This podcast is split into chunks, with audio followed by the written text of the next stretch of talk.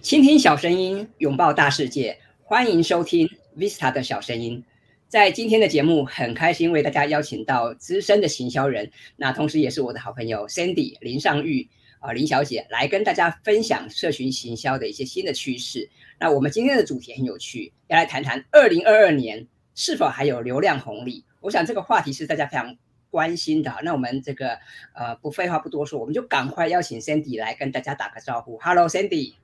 Hello Vista，好久不见。对呀，那我想一开始哈，是不是请你先跟大家自我介绍一下？嗯，好啊，呃，Hello Vista，好，然后还有 Vista 的呃听众们，算听众们，大家好，这样，然后呃，我是 Sandy，我大概是在十多年前开始进入呃数位时数位的世界，然后是从淘宝的电商经营开始起家的，然后一直到现在，然后大部分的时间都是接案的乙方。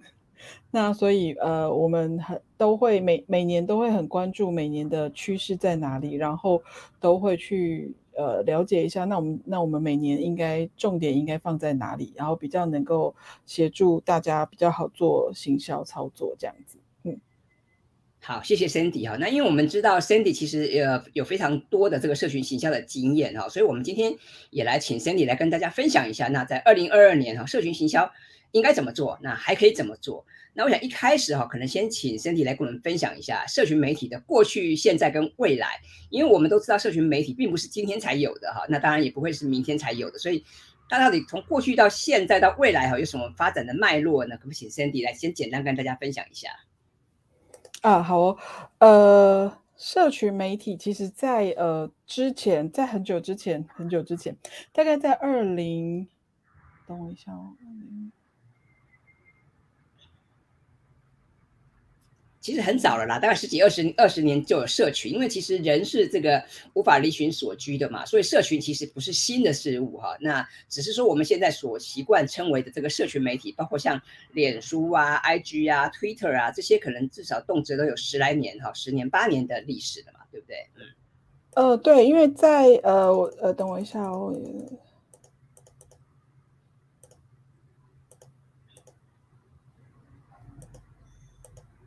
呃，就是呃，我们等一下会，就是呃，我大概有简单做了一些简单的资料。我们其实，在二零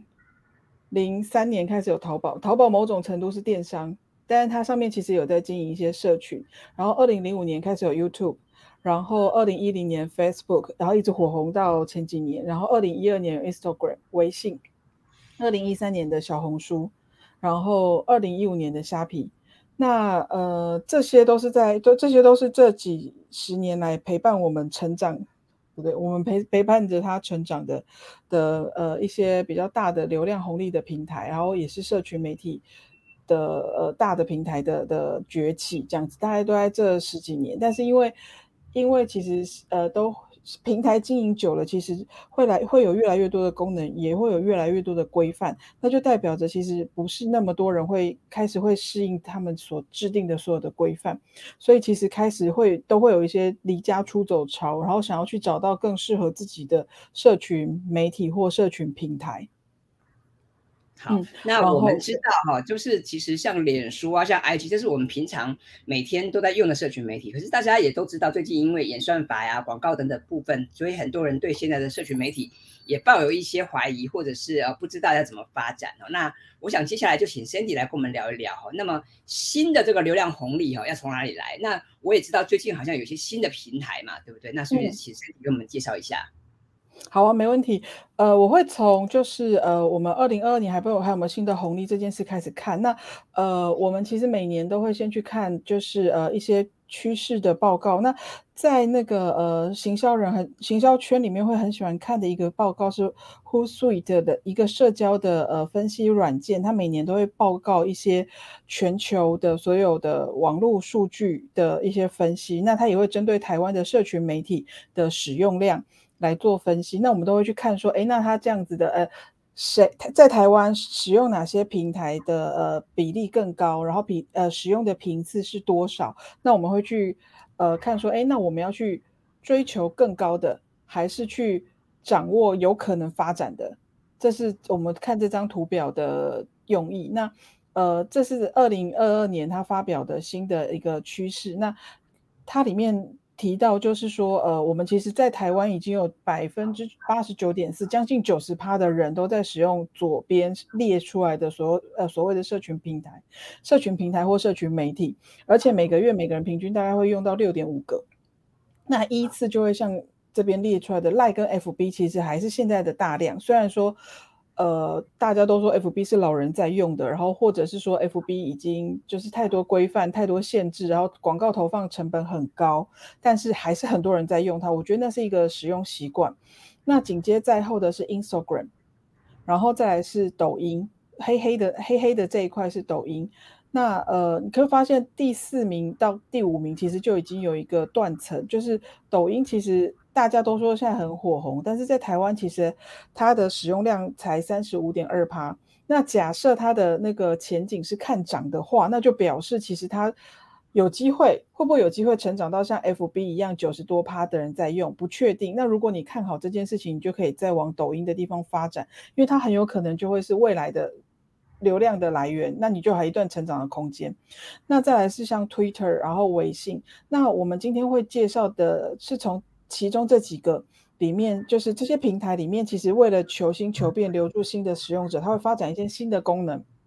那呃，我们来不及在十几年前跟上 FB 或 Instagram 的那个爆炸性的流量，但是没关系，我们可以呃看看他们最近发展的一些新的功能。然后，因为当你有当平台通常有新功能的时候，也是资源溢注的时候，就他会花一点钱去推销推广它的新功能。那你如果这时候也可以使用它的新功能。也有机会冲一波能见度，因为它会把资源溢注在新功能上面。那等下就是会来介绍这些东西。跟我觉得我最近有在使用的像 LinkedIn 这个软体，我就觉得这个平台，我就觉得哎，有一些新的收获可以分享。那还有一些不在这个表列上，但是有一些特别有趣的地方，那我们就可以来看看说，哎，那这些新的平台有没有机会未来跟成长成抖音？或者是成长成 FB 这样子的使用量，嗯，那我们看完大概大概会有这样子的看法之后，就会知道说，哦，那已经是流量巨头的 FB 跟 Instagram，我们要不要经营？那还有 Line 上面是不是我可以，我们可以怎么经营？然后其他的部分我们要怎么去操作？大概会是像这样子去看这这样子的一个图表。然后呃，当然我的观念我会，如果有资源，最好都能够。因为我我我喜欢操作的是 SEO 自然流量，那如果可以的话，在上面最好都有自己的一些布局方式会更好，这样子。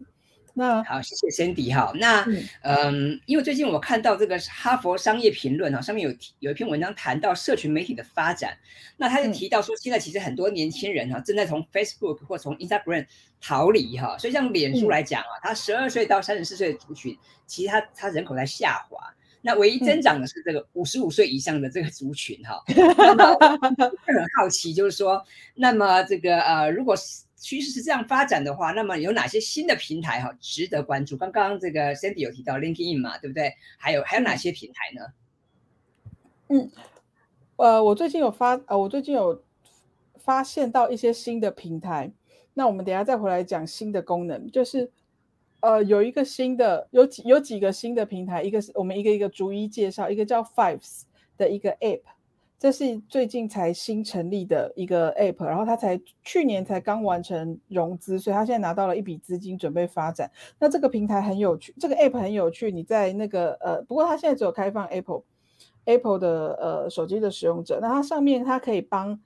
呃，我我我不知道听众有没有就是使用过 Pinterest。Pinterest 上面它是可以，就是呃，大家可以把自己觉得有趣的图片上传到 Pinterest Pinterest 里面，然后每一个人的账号可以针对你有兴趣的主题的照片，可以自己把它拼起来。拼起来的意思就是我可以把它钉到我的板上面，我的个人的动态墙上面，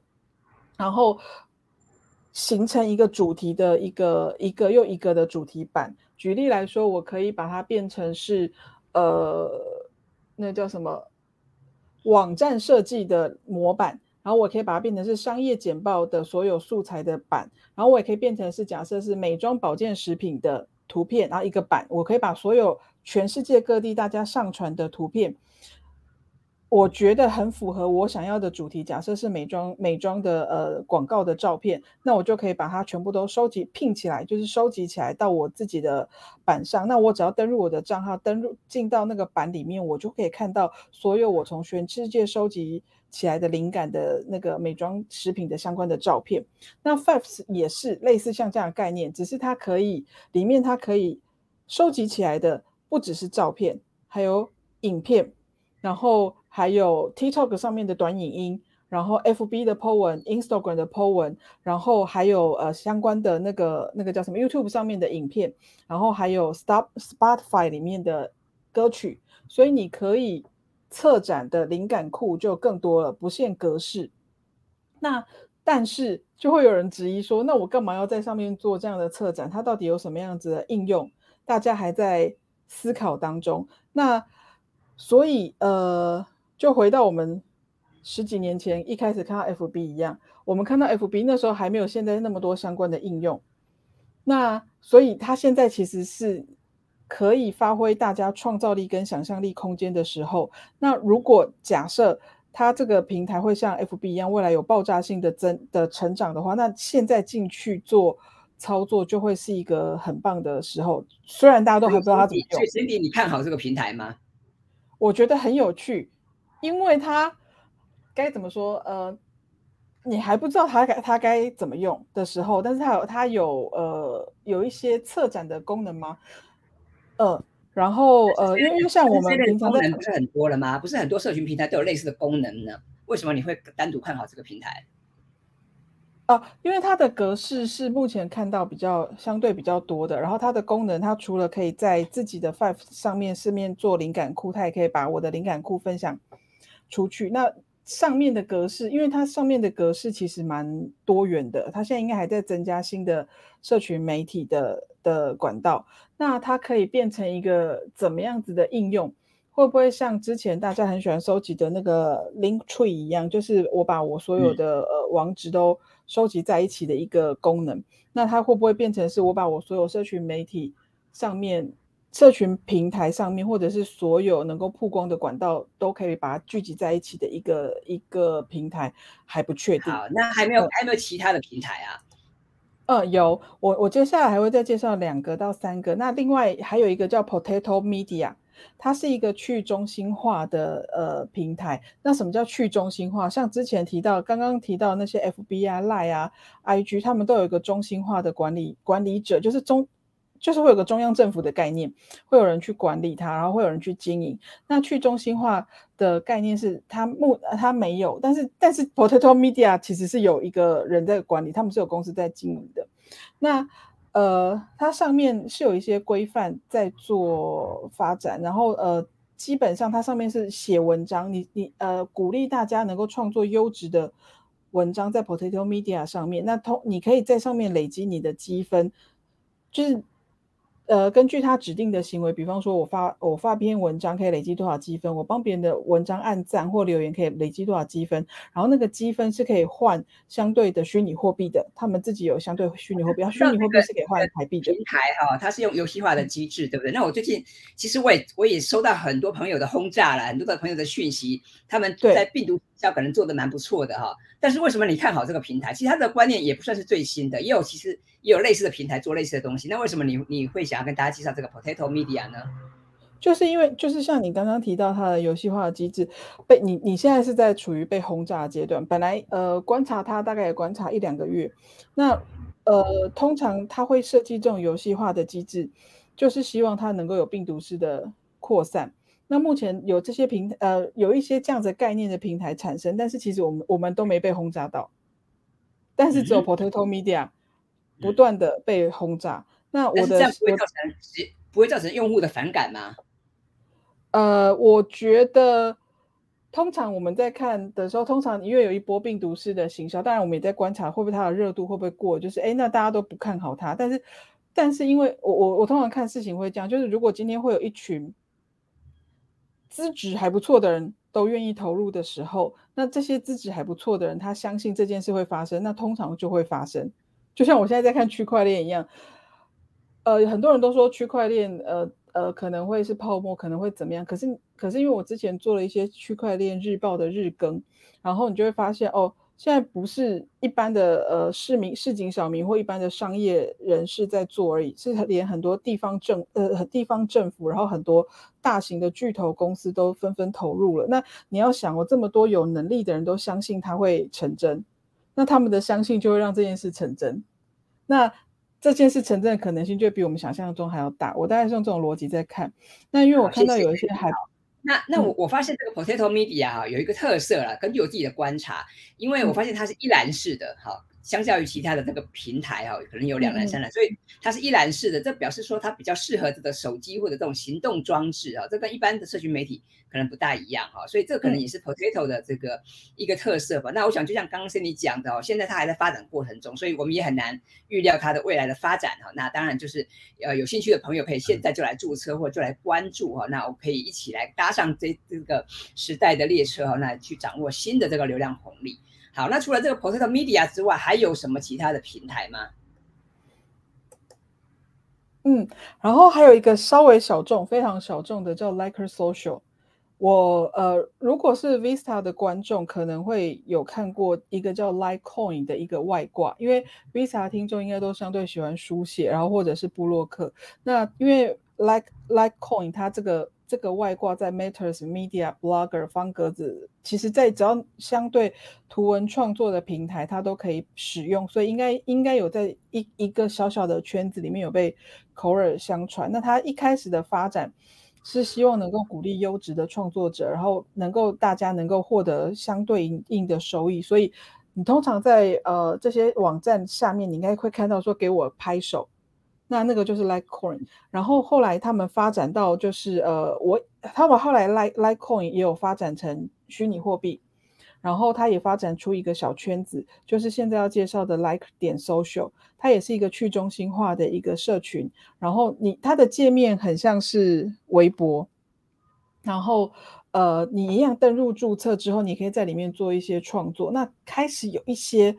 可以说真的是 heavy user，就是非常重度的网络使用者，他开始会搬移到真的就离开了脸书。当然，这个都是非常早期的使用者，就是我我离开这个地方，我去。呃，like 点 social 上面，因为它不会被呃言论审查，因为去中心化，所以它没有一个呃中心的管理平台，所以它不会有相对目前啦，目前不会有相对应的太多的规则。然后你的呃资料是可以放在上面，不会被删除的。所以有很多你你登录之后，你会发现有很多微博过来，呃，微博的内容创作者把东西放在这个上面做备份。然后呃，很多中国的相关的平台的创作者，他如果相对有。那叫什么能力的，他会搬过来这边做备份的动作，但是那个都是早期非常就是非常非常重度的使用者才会在这里。所以我的呃简报上面截图，他现在的 user 并没有注册的 user 看起来没有那么多，才两千多个，很少，非常少众。但是在这个呃平台上面，你可以看到的，你可以接触到的人就会是呃非常资深，然后非常数位 DNA 的创作者。这是我在这上面的观察哈，这个 Like Social 哈，看依我看，我觉得它是一个小而美的社群呐哈。那它的未来的发发展，我也一方面很好奇啊，二方面我觉得也很值得期待。因为像这样子一个 based on 这个 Life Life Coin 的一个发展哈，那它摆脱原本外挂的形态，它要变成是一个去中心化的这个社群小圈圈哈，那它是不是能够持续的发展？这个我想我们值得去期待，也值得去观察。那接下来，我想请 Sandy 来跟我们分享一下这个刚刚谈到谈到那么多社群媒体嘛，那谈到社群经营哦，你有没有一些趋势或者有一些一些部分可以跟大家分享呢？啊，有，我有做一些整理。那那我想回应刚刚呃 Vista 说，就是这些趋势怎么看？因为通常呃当年当年在在看 FB 的时候，其实在开心农场还没起来之前，其实大家也不知道 FB 能干嘛，然后。没有想过会有现在这么多新的应用，跟现在那么多新的功能。那现在看这些新的平台，其实也是一样，就是呃，我们都还不知道它能干嘛，然后甚现在也不太确定它到底未来会不会长大，都不确定，都就会想你就想象是回到当年的 FB 开心农场之前的那个年代。但是如果我们开始去理解它，然后开始去了解它是不是符合我们的品牌调性的时候，你就会慢慢在里面做经营。搞不好哪一天，其中有有哪几个就因为这样蓬勃成长到可能像刚刚的呃使用率到三十三十多趴都有可能。那呃刚刚回应刚刚 Vista 问题，就是呃现在的趋势，那呃一样每年都会有非常多大型的研究机构做一些报，做一些呃未来后就是现在开始二零二二年后疫情时代的一些社群上的趋势。那呃根据就是他们做的那个呃所有的报道里面。总结大概有三四点，我我觉得，呃，我我用我自己的话说出来，就是后疫情时代，大家会更追求自己的生活模式，因为开始有远距工作，然后呃，这开始比较多，然后在疫情时代改变了我们很多生活的习惯、行为跟思维，然后那我到底？不那么多时间在通勤往返的状况之下，我的工作形态应该是什么？我的生活模式应该是什么？我应该我的步调跟节奏应该怎么安排？那再来就是，你知道死很多人的状况 之下，你就开始思考：那如果生命这么有限，我应该怎么样才能安排我的人生？然后我应该怎么样才能让它过得更精彩？这件事情是会越来越被彰显的。然后，呃，再加上区块链的。发展去中心化这个这个种子开始埋在大家的心里。我竟然今天居然不要被一个中心化一个一个大头管理，那我应该怎么管理我自己？所以，呃，平台呃品牌如果要跟这些人沟通的话，其实通常就是那我有什么样子的生活模式是我倡导的，这件事情是可以被。呃，放在你的社群平台上面的，这是可以做的内容。那再来就是隐私权四世代，因为呃，现在的人越来越重视自己的隐私，不需隐私，不希望能够不希望再被呃 FB 或者是 Google 相关的媒体呃相关的平台公司去知道我的太多的数位的足迹。所以呃，在去年的时候，那个 Apple 就已经开始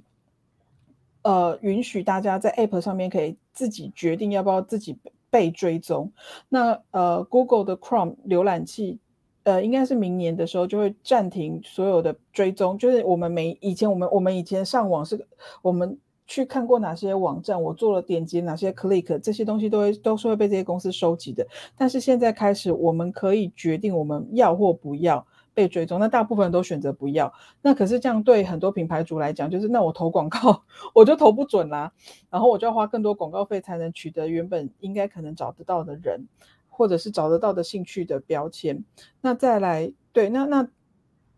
这样子很多品牌主就是说，那我如果